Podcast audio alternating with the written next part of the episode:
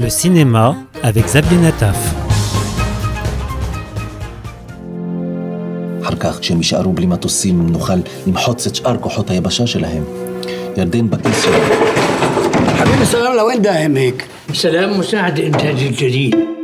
Sur les écrans cette semaine, Tel Aviv on Fire du réalisateur Samer Zaobi.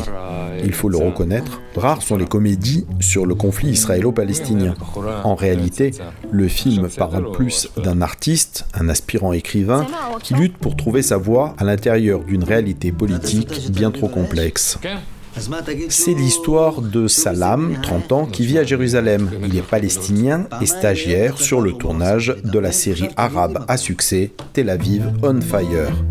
Tous les matins, il traverse le même checkpoint pour aller travailler à Ramallah. Un jour, Salam se fait arrêter par Assi, un officier israélien, fan de la série, et pour s'en sortir, il prétend en être le scénariste. Pris à son propre piège, Salam va se voir imposer par Assi un nouveau scénario. Évidemment, rien ne se passera comme prévu.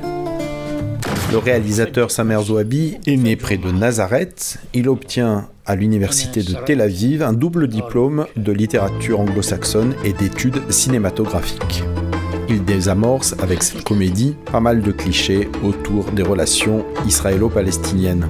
Il s'appuie pour cela sur les soap opéras, ces séries télévisées qui n'en finissent pas, parce qu'au Moyen-Orient, ces feuilletons sont regardés par tous, aussi bien dans le monde arabe qu'en Israël.